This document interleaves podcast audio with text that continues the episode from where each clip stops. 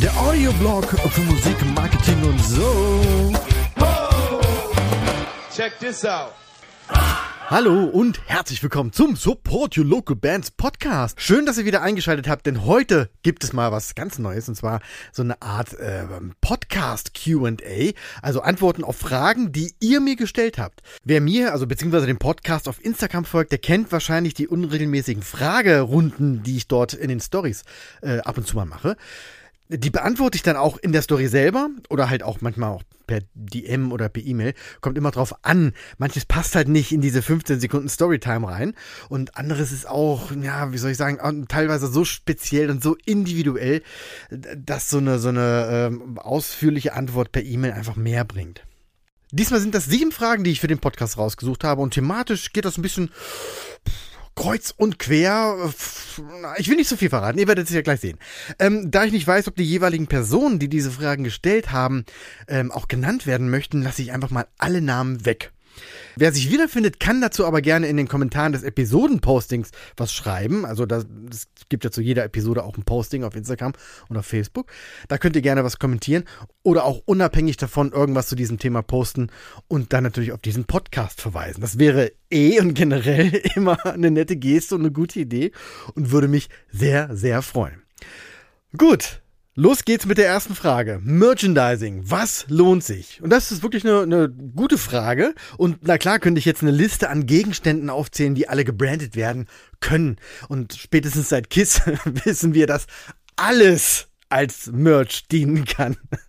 Aber eben vielleicht nicht bei anderen Bands. Und da muss man dann schon ein bisschen selektieren. Man muss da so ein bisschen aus der Vogelperspektive gucken und äh, sich dann auch die Frage stellen, was würde meinen Fans gefallen?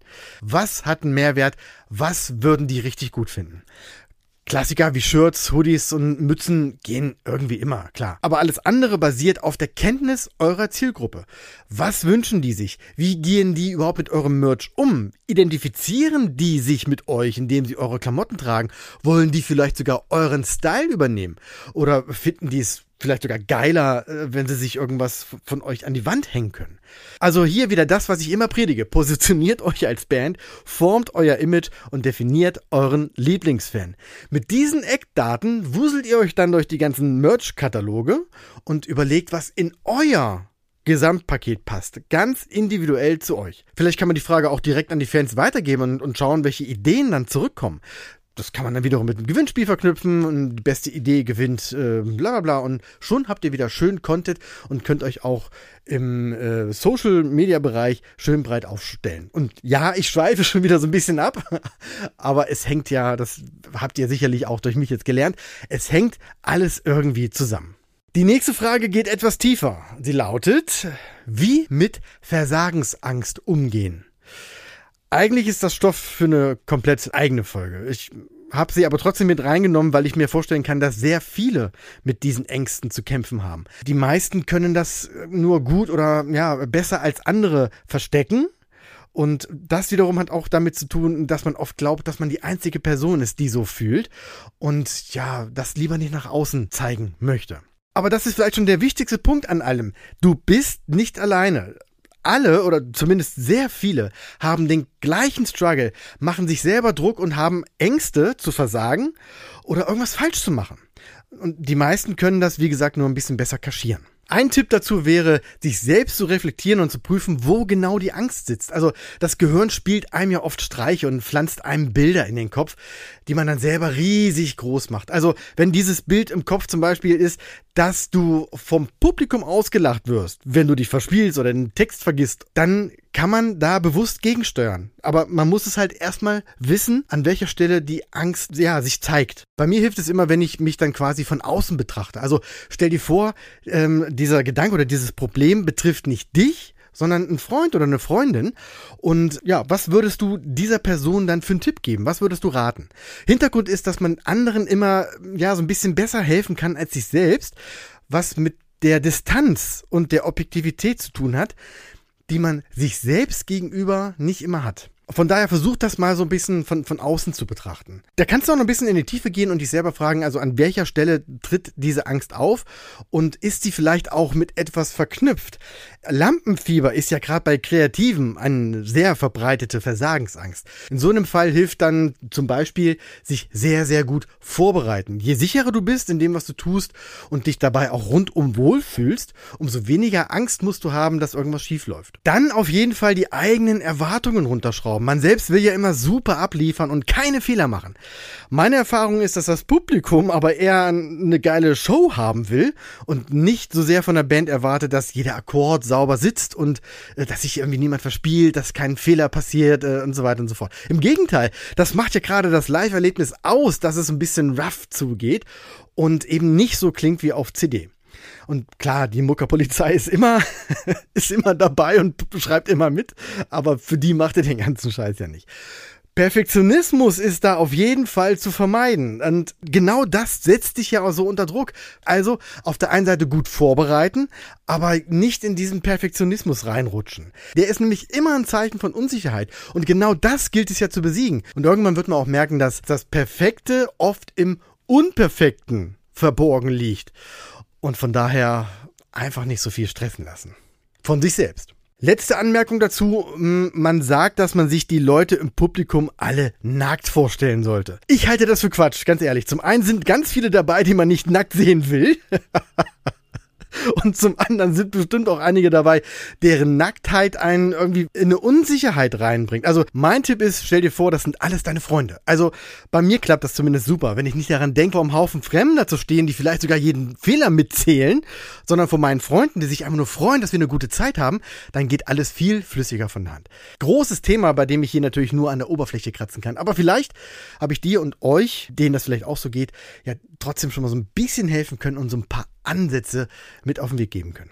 Nächste Frage schlägt in eine ähnliche Kerbe. Wie stoppe ich das ständige Vergleichen? Ich glaube, der erste Schritt ist ein gepflegtes Schulterzucken, gepaart mit dem Satz Scheiß drauf. Ehrlich, es geht ja nicht darum, in irgendwas der oder die Beste zu sein, sondern einfach nur sein Ding zu machen, weil es Freude bringt und im Idealfall, also quasi als Nebenprodukt, damit auch andere Leute zu erreichen und zu begeistern. Dummerweise wird man tatsächlich schon im Kindesalter mit diesem Wettkampfgedanken irgendwie geimpft. Allein das Notensystem in der Schule suggeriert ja schon, dass man, dass eine bessere Note irgendwie erstrebenswert ist und dass eine bessere Note Note auch einen besseren Menschen, weiß ich nicht. Das ist halt alles irgendwie. Man wird halt gelobt, wenn man eine Eins mit nach Hause bringt und bekommt eine auf den Deckel, wenn es eine 5 ist. Der eine hat die besseren Turnschuhe, die andere das schönere Kleid und mein Auto ist sowieso das Beste und je schneller ich auf der Gitarre bin, desto mehr werde ich angehimmelt. Tja, und so schlängelt man sich dann durch und denkt dann immer, man muss irgendwie immer besser sein als andere. Und das ist Quatsch. Wichtig ist dabei vor allen Dingen auch die Definition von besser. Wer sagt denn überhaupt, dass irgendwas besser ist als was anderes. Das kann ja nur eine subjektive Meinung sein, die auch nur für diese eine Person gilt. Von daher ist der erste Schritt, um mit dem Vergleichen aufzuhören, der, mit dem Vergleichen aufzuhören. Ja, es klingt ganz einfach. Fokussiere dich auf das, was du bist und wohin du willst und versuche nicht es irgendwie besser zu machen, sondern mach es einfach auf deine Art. Die kann man nämlich nicht toppen. Klar, klingt das ein bisschen nach einem Kalenderblatt, aber ich denke, genau das ist so dieser Switch im Mindset. Nächste Frage. Richtiges Booking, Tech Rider, Planung und so weiter. Ja, da gibt es eine ganz, ganz wunderbare Episode mit Jan Hageroth von Spider Promotion. Und zwar ist das die Folge 64. Ich habe extra nachgeguckt. Jan ist nämlich Booker und erzählt einiges darüber, was man beachten darf, wie man sich als Band vorbereitet und ja, wie man sich eine Booking-Agentur angelt, wenn man selber nicht mehr alleine klarkommt. Um es doch hier mal kurz anzureißen, würde ich sagen, das Booking ist ein gesunder Mix aus Netzwerk, Kontaktfreudigkeit, also man muss da schon Spaß dran haben und Fleißarbeit plus enorme Kenntnis über seine Band. Also auch hier wieder Image, Positionierung, Lieblingsfan und verdreht nicht die Augen, weil ich das so oft sage. Es ist nun mal essentiell und es gehört alles zusammen. Also macht dir klar erstmal, was, was ihr als Band wollt. Dann bau dir eine Kontaktliste auf mit den passenden Clubs und Veranstaltern.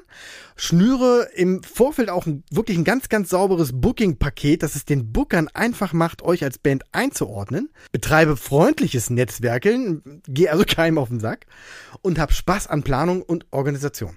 Und ganz, ganz wichtig, wenn ihr diese Punkte als Band nicht leisten könnt, dann gebt es an eine Agentur ab. Gibt nichts Schlimmeres als so halbherziges äh, Booking, irgendwie an irgendwelche Clubs äh, was rausschicken, die ihr vorher nicht geprüft habt, ob der zu denen passt. Äh, das ist schon mal peinlich und dann rufen die zurück und keiner geht ans Telefon, weil der Ansprechpartner nicht definiert ist und so weiter und so fort. Dann lieber sein lassen. Nächste Frage. Netzwerke aufbauen und sich als Band in der Szene etablieren.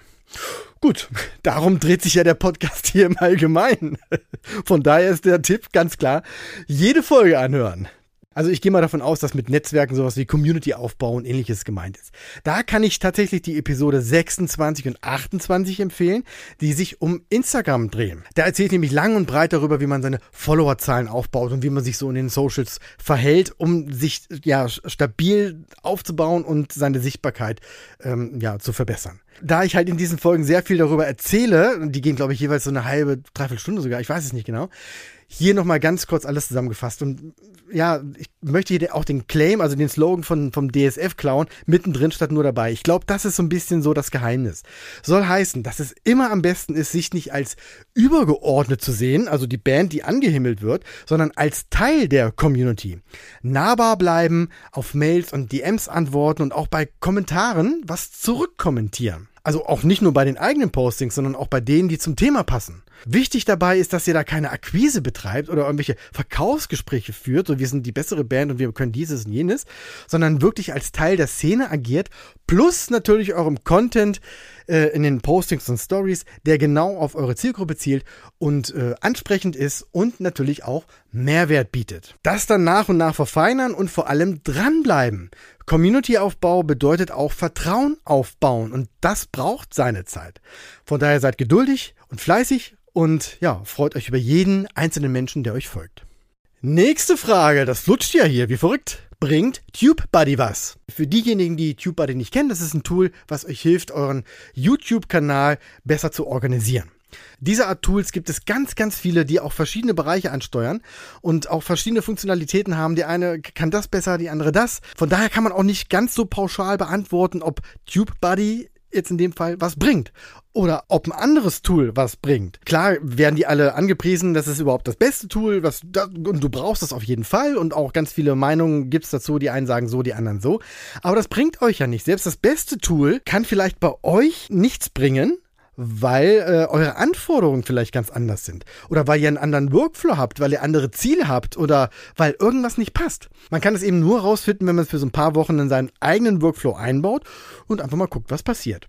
Die meisten Anbieter haben dafür eine kostenlose oder eine günstigere Testlaufzeit, in der man irgendwie alles kaputt spielen kann, um dann zu gucken, was am Ende bei rauskommt.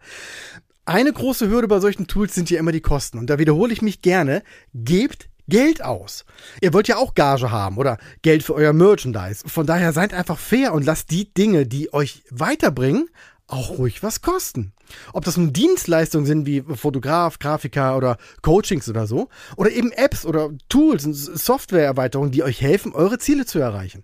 Wenn euch TubeBuddy jetzt, ich glaube, knapp 10 Euro kostet das so im Monat das kleinste, kleinste Paket, wenn das 10 Euro kostet, ihr dadurch aber viele Stunden an Zeit spart und eure Reichweite erhöhen könnt, was vielleicht im Laufe der Zeit irgendwann wieder zu Gigs führt, die dadurch generiert werden und euch dann Gage einspielt, also da sind doch 10 Euro ein Witz, da würde ich gar nicht drüber nachdenken. Der Grundgedanke ist also nicht, wie teuer ist das, sondern was bringt es mir an Mehrwert? Ausprobieren, 14 Tage testen, kostenlos und dann loslegen. Und nun kommt auch schon die letzte Frage.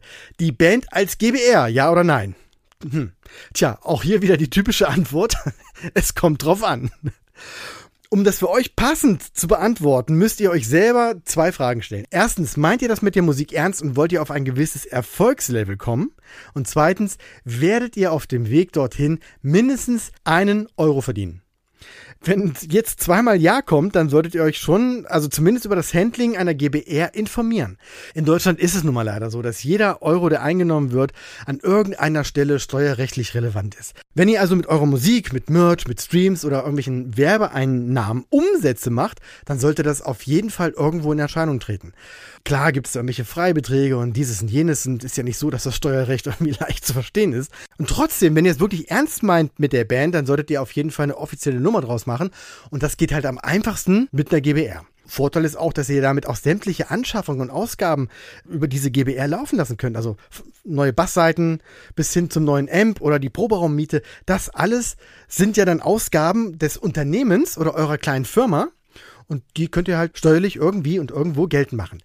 Aber ich bin natürlich auch nur Laie auf dem Gebiet und bin kein Steuerberater und deshalb ist mein Tipp an euch, sucht euch einen Steuerberater oder Steuerberaterin, die eure Situation durchscannen und dann genau auf euch zugeschnitten den Tipp geben können, was ihr tun sollt und wie ihr es tun sollt.